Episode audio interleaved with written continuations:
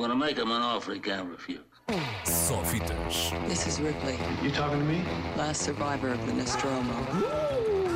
That's a bingo. Com Ricardo Sérgio. Hello, Rick. Go ahead. Make my day.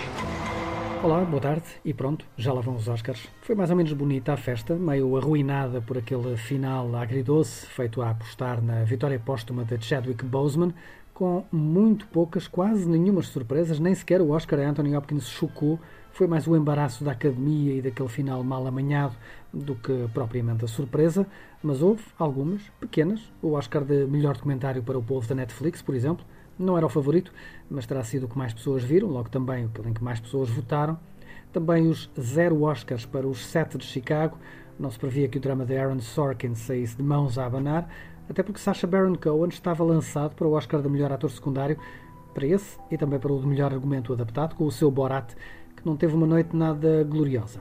Ainda assim, muita diversidade, muita diversidade mesmo, mas como seria de esperar, muito pouca audiência. Menos de 10 milhões de espectadores nos Estados Unidos, menos de metade do ano passado, e no ano passado as audiências já tinham sido muito fraquinhas. Mas com algumas lições para a Academia. Uma delas é simples: não mexer com a ordem dos prémios principais. É para acabar com o Oscar de melhor filme. Para acabar, três notas finais. Ainda não foi desta que Glenn Close ganhou o Oscar, apesar de para muita gente ter ganho a noite dos Oscars com aquela sua dança ao som de The Butt. Também aquela extraordinária introdução em coreano de Bong Joon-ho ao Oscar de melhor realizador, provavelmente um dos melhores momentos da noite, uma verdadeira micro masterclass de cinema que merece ser revista as vezes que puderem. E finalmente, como seria de esperar, foi uma grande noite para as plataformas de streaming.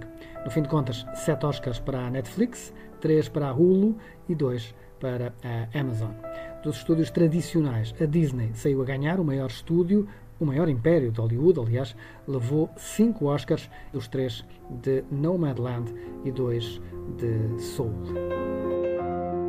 Jeg ved ikke, om I har lyst til at starte aftenen med lidt champagne? Det lyder dejligt. Øh, jeg er i bil. Jeg skal bare have en øh, dansk mand øh, uden citrus. Uden citrus, ja tak.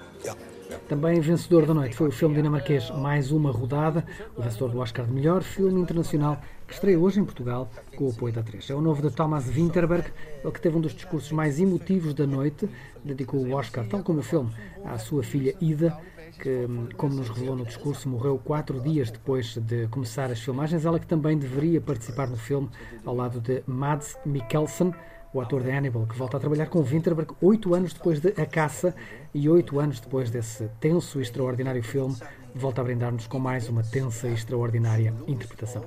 Desta vez numa tragicomédia sobre a experiência que quatro professores do secundário levam a cabo para testar a teoria de que o homem nasce com déficit de álcool no sangue e que por isso, se beberem apenas esse álcool em falta, conseguirão, dizem eles, abrir a sua mente e ser mais criativos, logo melhores professores.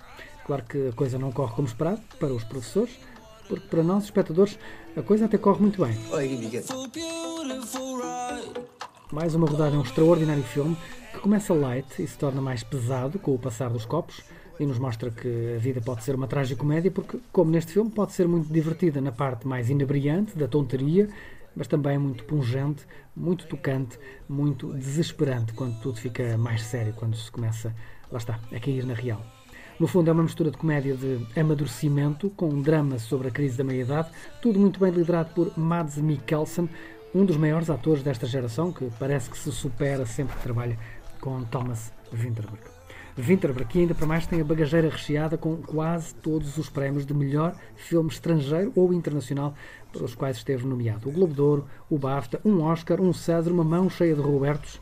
Enfim, tanto sucesso só podia dar nisto. Foi esta semana anunciado o remake americano de mais uma rodada com Leonardo DiCaprio à frente do projeto.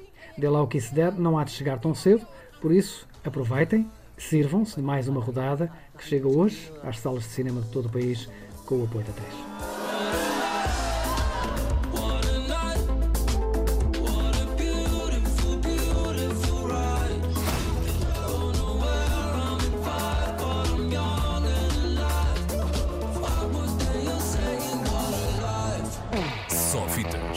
This is Ripley, You talking to me? last survivor of the Nostromo. That's a bingo. Com Ricardo Sérgio.